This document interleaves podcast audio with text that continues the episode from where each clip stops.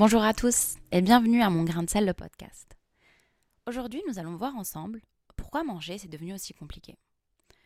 En effet, pour un besoin physiologique de base, manger est devenu de plus en plus complexe.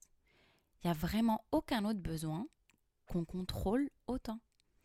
Vous imaginez si on devait traiter le fait de manger comme on traite un autre besoin, comme aller aux toilettes par exemple? J'imagine pas si on devait traquer le nombre de fois qu'on allait aux toilettes, si on devait utiliser des applications de suivi, de s'interdire d'y aller alors qu'on en a envie, ou alors au contraire, de le faire alors qu'on ne veut pas. Critiquer et analyser les actions des autres qui vont ou qui ne vont pas aux toilettes, ou leur façon d'aller aux toilettes ne nous convient pas, ou alors même de noter les toilettes où on va.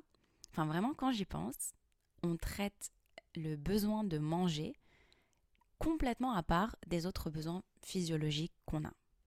Et en fait, je pense qu'on peut voir ça par rapport à l'évolution de l'alimentation dans le temps. Nos ancêtres mangeaient pour répondre à un besoin physiologique. Ils avaient une approche de l'alimentation qui était très basique. C'était des calories, c'était de l'énergie dont j'avais besoin et je me nourrissais pour pouvoir fonctionner normalement dans la journée. Alors que maintenant et dans notre société, on a une approche peut-être beaucoup plus utilitaire à l'alimentation en fait, on, je vois qu'on demande beaucoup à ce qu'on consomme.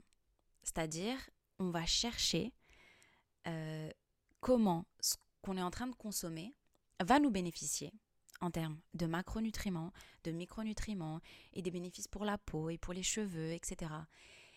Et c'est vrai que c'est une approche complètement différente de juste manger parce qu'on a faim. De plus, il y a aussi un aspect plaisir qui est rajouté maintenant à l'alimentation que je pense nos ancêtres n'avaient pas autant. C'est-à-dire que maintenant, on mange pour le plaisir, on apprécie quelque chose.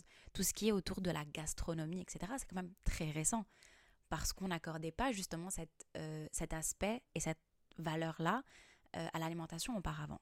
Et donc, ceci, tout ceci s'ancre dans euh, l'évolution de l'alimentation dans notre société d'aujourd'hui et de notre approche justement à l'alimentation qui n'est plus juste répondre à un besoin physiologique, mais maintenant qui est beaucoup plus contrôlé euh, et qui va répondre en fait à d'autres besoins que juste le besoin physiologique. Et donc je pense qu'il faut justement décortiquer le lien entre plaisir et manger. Alors pour moi, il y a deux façons de prendre plaisir lorsqu'on mange ou pourquoi j'ai du plaisir quand je mange. Soit c'est grâce euh, ou via l'environnement physique dans lequel je me trouve, parce que je suis euh, avec des gens que j'aime, euh, parce que c'est une tradition qu'on a, ou alors c'est un environnement physique, je suis en vacances, j'apprécie plus la bouffe là-bas.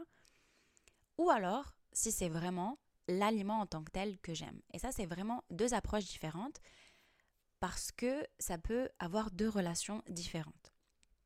La première, si c'est euh, l'attachement aux traditions, à la culture, du coup à la famille également, ça c'est normal. J'apprécie bien sûr ce que je suis en train de, de manger, ce que ma grand-mère m'a fait ou ma mère m'a fait avec des, des, recettes culturelles qui sont euh, héritées de génération en génération. Mais je suis censée ressentir plutôt de la joie ou limite être neutre par rapport à ce que je mange parce que vraiment, ce qui compte le plus, c'est qui l'a fait ou pourquoi ça a été fait, etc. En vrai de vrai, il y a plein d'aliments que euh, nos grands-mères, nos mères peuvent faire quelques, quelques repas qui ne soient pas forcément bons, mais ça n'impacte pas à la fin de la soirée si j'ai passé un bon temps ou pas. Et donc, je pense que c'est ça qu'il faut euh, prêter attention.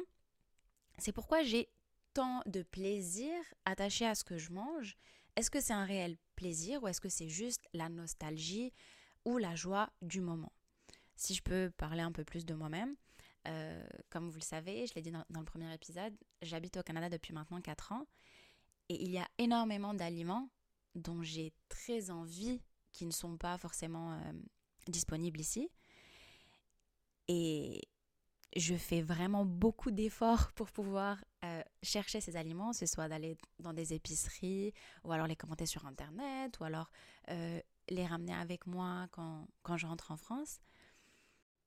Mais le moment où j'obtiens justement cet objet tant attendu, je réalise que une fois avoir mangé le premier biscuit, le premier bonbon, la première bouchée, je n'en ai plus forcément envie. Ça a rassasié cette peut-être euh, nostalgie que j'avais, donc c'était vraiment beaucoup plus émotionnel que rapporté à l'aliment en tant que, lui-même. Et en fait, je, je m'en rends compte, c'est que même quand donc, je vais en France après un temps ici, euh, puis je vais faire des courses et je suis dans le supermarché et j'ai envie de dévaliser les rayons de tout ce dont j'avais envie pendant des mois. Et au final, je ne le fais pas parce que une fois que, encore une fois, une fois que j'ai eu accès à cette première bouchée, je me rends compte qu'en fait, ça ne rassasie rien vraiment en moi, que peut-être cet aliment-là, il a beaucoup plus un aspect affectif, émotionnel, que vraiment c'est bon en goût. Et donc c'est surtout le fait qu'il soit rare dans, euh, ou alors il soit difficile à procurer pour moi, qui en augmente son désir, et non pas forcément le goût en tant que tel. Et donc ce que je devrais ressentir dans ces moments-là, donc soit quand je mange quelque chose euh, pour la nostalgie ou parce que je suis entourée de ma famille, pour un événement, peu importe, ça, ça doit vraiment plus être une, sensation de, joie, comme j'ai dit tout à l'heure, mais donc pas un plaisir en tant que tel, parce que le plaisir va euh, quand même avoir des sous-entendus addictifs. Donc moi, je ne suis pas censée être euh, addict à la galette des rois de ma grand-mère, mais plutôt euh, ressentir une joie d'avoir passé un temps, d'avoir célébré un événement ensemble. Et donc, est-ce que vous voyez un peu la nuance de ce que je suis euh, en train de dire? C'est pour ça que, et cet aspect-là, c'est ce qui se rapproche le plus peut-être de l'alimentation saine en tant que telle, c'est-à-dire euh, manger pour répondre à un besoin euh, physiologique. Mais étant donné que on crée des liens sociaux et des souvenirs autour de ces plats-là, on devrait quand même accorder plus d'importance euh, à ces moments-là que à l'alimentation en tant que telle. Mais bon, on peut plus forcément avoir une approche aussi simplifiée à l'alimentation alors qu'on vit maintenant dans une société où l'industrie alimentaire, agroalimentaire euh, nous bombarde de, produits, de, de nouvelles façons de manger, etc. Et maintenant, c'est beaucoup plus, enfin, c'est beaucoup moins facile de répondre à un besoin physiologique basique mais maintenant, il y a beaucoup, beaucoup plus d'aspects qui rentrent en considération. Déjà, le fait que l'environnement alimentaire autour de nous soit autant composé d'aliments palatables, donc c'est tout ce qui est très gras, très sucré, tout ce qui nous donne en fait envie d'en manger plus et plus, ça, ça rentre. Euh, il faut prendre en, considération ceci quand on traite d'une relation saine avec l'alimentation, parce que c'est très difficile de, sortir de, de, ça exactement. Mais si on, on veut prendre un peu plus de recul par rapport à ces aliments palatables, la question se pose. Est-ce que c'est réellement aussi bon? Ce qu'on achète, tous les aliments euh, ultra transformés ou tout ce qui est euh, fast food, etc. Si on prend vraiment un recul, est-ce que c'est réellement bon?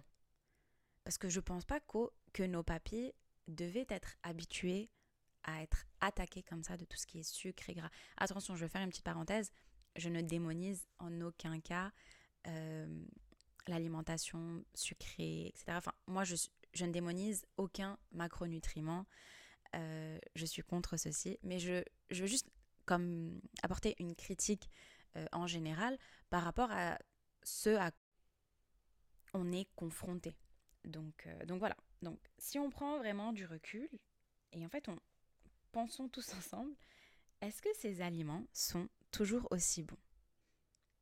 Alors pour comprendre pourquoi on agit de la sorte, on va s'attarder un peu plus sur la théorie euh, entre la distinction entre vouloir et aimer. Alors cette distinction-là, cette théorie-là, c'est une théorie qui, rentre dans le contexte de l'addiction aux drogues, euh, qui a été euh, développée par Berridge et Robinson.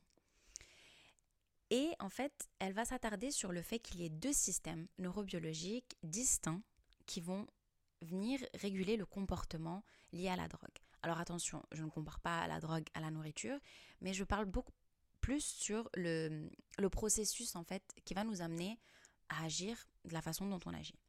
Donc, concernant le vouloir. Vouloir, c'est le désir et la motivation pour une substance en tant que telle. Donc ce système, va être associé à la libération de la dopamine dans le cerveau. Donc on, le sait, c'est la, substance chimique liée au plaisir et à la récompense. Ce modèle, va suggérer qu'avec le temps, l'exposition répétée à une drogue peut sensibiliser le système du vouloir, augmentant ainsi le désir ou la motivation pour la substance, même en l'absence du plaisir immédiat. Donc même si, en fait, au fur et à mesure, même si je n'ai plus de plaisir en consommant cette, substance, je vais quand même avoir la motivation et le désir de la consommer.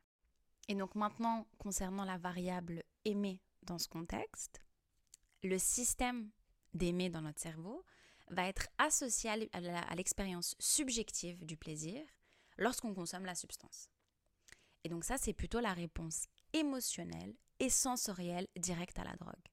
Donc c'est vraiment comment je me sens quand je mange ceci. Donc est-ce que ça m'apporte un confort? Vous savez, il y a beaucoup de... On parle de comfort food, donc, donc vraiment des, euh, des aliments qui nous apportent un confort.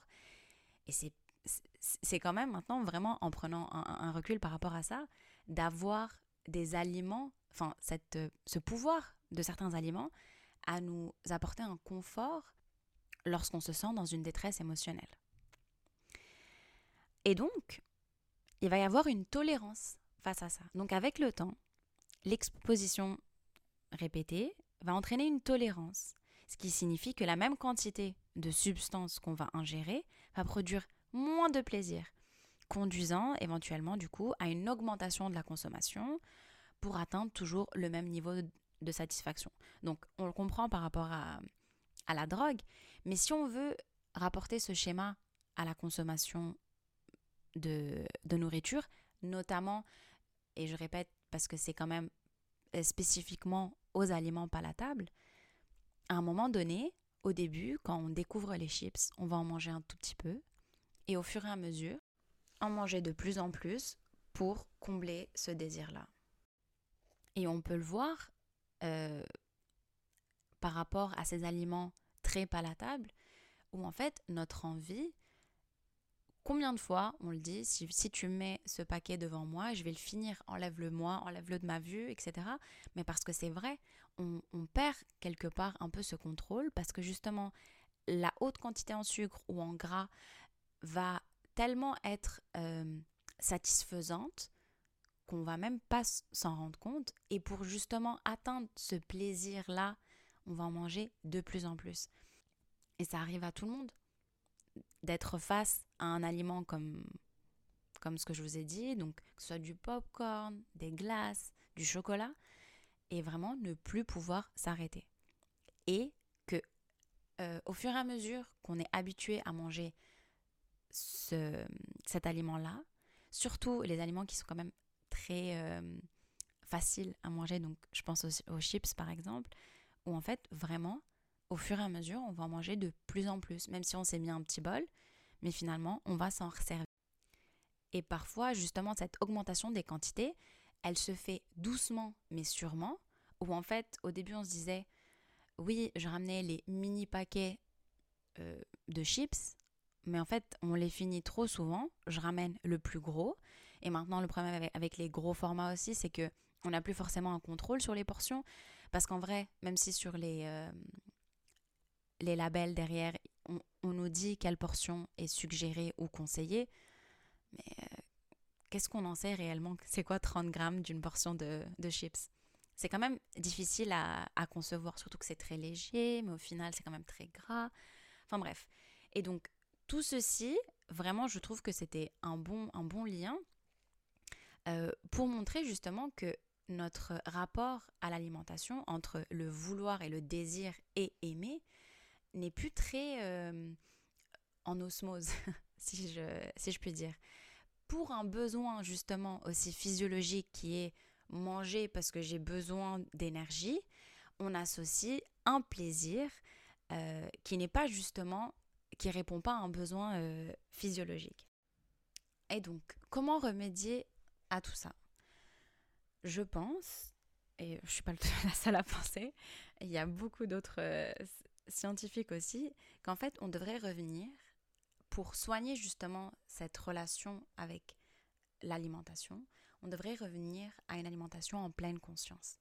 Et c'est super difficile, dans, justement, aujourd'hui, de prendre un moment pour manger en pleine conscience. Vraiment, c'est quand la dernière fois qu'on a mangé sans la télé, sans l'ordi, euh, regarder un épisode de quelque chose. C'est tellement devenu, euh, en fait, limite, on mange pour pouvoir regarder euh, cette série-là. En fait, c'est vraiment limite, on regarde et on accompagne ça de notre repas, alors que c'est quand même quelque chose de très important de savoir ce qu'on est en train de manger et de, et de prendre justement ce temps-là pour euh, comprendre et euh, apprécier ce qu'on est en train de manger. Et je pense que il faut justement revenir à une relation justement un peu plus saine. Quand je parle d'une relation saine avec l'alimentation, c'est qu'en fait, par définition, une, une relation saine avec l'alimentation, c'est une relation avec l'alimentation à laquelle on ne pense pas. C'est-à-dire, je mange parce que j'ai faim. Et en fait, on, ôte tout l'aspect émotionnel, tout, justement cet aspect plaisir, cette valeur plaisir euh, attachée à l'alimentation. Et en fait, on revient juste à la base. J'ai faim, donc limite un truc instinctif en fait. J'ai faim, je mange.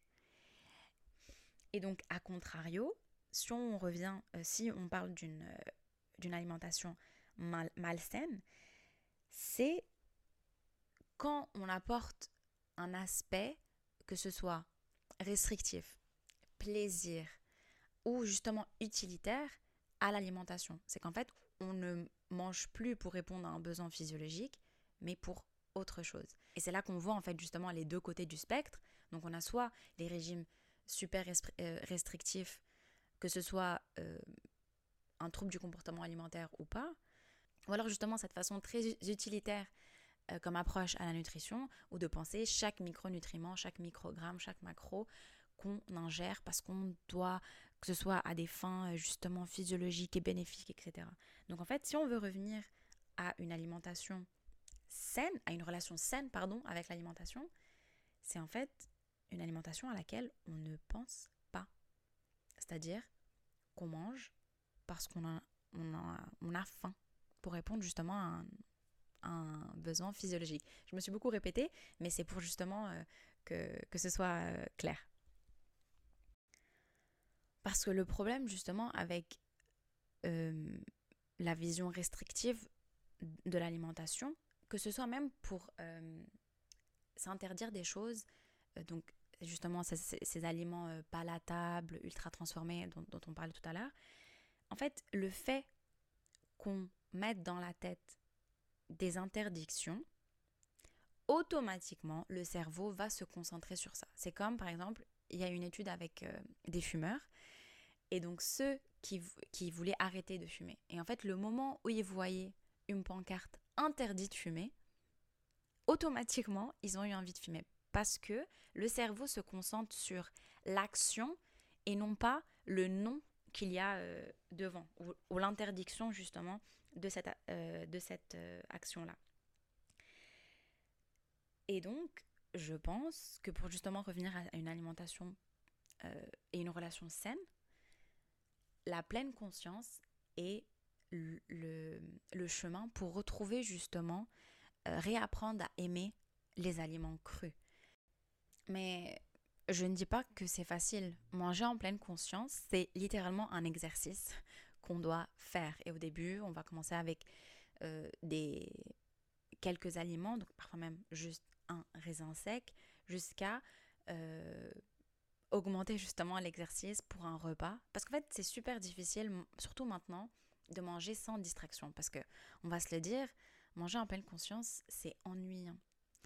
Même avec les aliments les plus palatables qu'on aime, sans distraction, ils ne sont pas forcément aussi bons que ça. Et c'est pour ça qu'on peut revenir justement de est-ce qu'on apprécie réellement ces aliments palatables ou c'est l'environnement dans lequel on est? Et donc je pense justement pour revenir euh, à la base, donc remanger en pleine conscience, enfin essayer de manger en pleine conscience, faire justement ces exercices. Et s'il y a certains aliments qu'on souhaite euh, enlever, changer, parce que justement c'est des aliments ultra transformés, etc., mais qu'on est attaché à la tradition et à la culture qu'il y a autour, je pense pas que c'est très difficile de refaire de nouveaux, euh, de nouvelles traditions ou de nouveaux euh, euh, événements autour de, ces aliments-là. je pense que des événements autour de la nourriture, il y en a eu depuis que depuis qu'on s'est cuisiné, depuis que notre espèce s'est cuisinée, depuis la création du feu. Et ça n'a jamais été forcément euh, centré sur l'alimentation, mais plutôt justement sur l'événement qu'on est en train de célébrer. Donc justement, réduire euh, notre, euh, notre distraction, essayer de manger en pleine conscience. Et après, je ne vais pas vous mentir, il faut réinitialiser notre cerveau. Il faut lui réapprendre à aimer les aliments crus. Et après, je sais, c'est pas sexy les aliments crus, justement parce qu'on peut même pas euh, en faire un, un, branding, un marketing dessus. Ils se vendent pas forcément bien parce que comment, comment vraiment vendre une pomme ou euh, une banane? On peut pas forcément faire un grand marketing dessus. C'est pour ça justement qu'il est plus facile d'être amené à manger ces aliments par la table parce qu'on est bombardé de marketing de publicité tout, euh, tout le temps. Et donc c'est pour ça qu'on va être beaucoup plus amené à manger ce genre de, de produits plutôt que les fruits et les légumes et les produits euh, crus en fait, les aliments crus. Donc je pense qu'il faut justement re, vraiment euh, rechanger en fait notre mentalité face à ça, réapprendre à aimer justement les aliments crus en tant que tels, puis comment les cuisiner, et comment les apprécier. Et après, il faut voir tout cet aspect émotionnel et justement les émotions qu'on accorde à l'alimentation et traiter ça. C'est-à-dire, pourquoi je mange si ce n'est pas par la faim? Pourquoi je suis en train de manger? Est-ce que je suis en train de, de remplir un vide? Est-ce que c'est par ennui, par tristesse, par joie? Je sais pas. Et donc tout ça justement, il faut revenir à euh, avoir une relation avec soi-même et justement savoir pourquoi on fait ce qu'on fait. Donc, pour faire un petit topo, pleine conscience, manger, revenir à apprendre pleine conscience, apprendre à manger les aliments crus et voir comment et pourquoi on mange. Et donc vraiment se poser les questions ah, non. Et donc, se poser justement les questions sans jugement de pourquoi je mange. Et, si justement j'arrive à mettre les points sur mes motivations pour manger, eh, qu'est-ce que je peux faire pour euh, y remédier? Donc, est-ce que c'est par ennui? Donc, est-ce que je, vais me créer un hobby que je peux faire à la maison? Euh, Est-ce que c'est par tristesse? Donc, justement, là, je vais voir comment je vais deal avec mes émotions. Euh, et donc, petit topo pour justement comment revenir à cette euh, relation ou obtenir cette relation quand même la plus saine qu'on puisse avoir. Donc, l'alimentation en, pleine conscience, apprendre à manger nos aliments crus, réapprendre à les apprécier, les aliments de saison, à comment les cuisiner, etc. Et voir comment et pourquoi on mange. Donc vraiment traiter les motivations derrière ceci.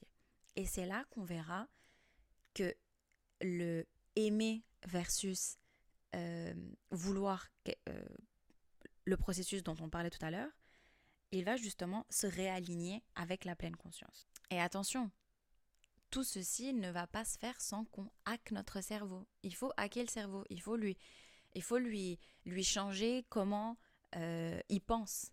Et donc, quand vous allez être face à vos légumes, va falloir se dire j'aime mes légumes. Et après, au fur et à mesure, il y aura un changement euh, de mesure, il y aura vraiment un changement de pensée euh, envers justement ces légumes qui sont pas forcément palatables, euh, qui sont crus et normaux entre guillemets. Surtout, ne pas exercer une restriction. Je sais que peut-être parfois c'est un peu contradictoire ce que je suis en train de dire étant donné que je vous dis on va réaligner et puis réimaginer ce qu'on mange et puis revenir à des aliments crus. Du coup, on sous-entend qu'on va se restreindre de ces aliments euh, palatables, ultra transformés, etc.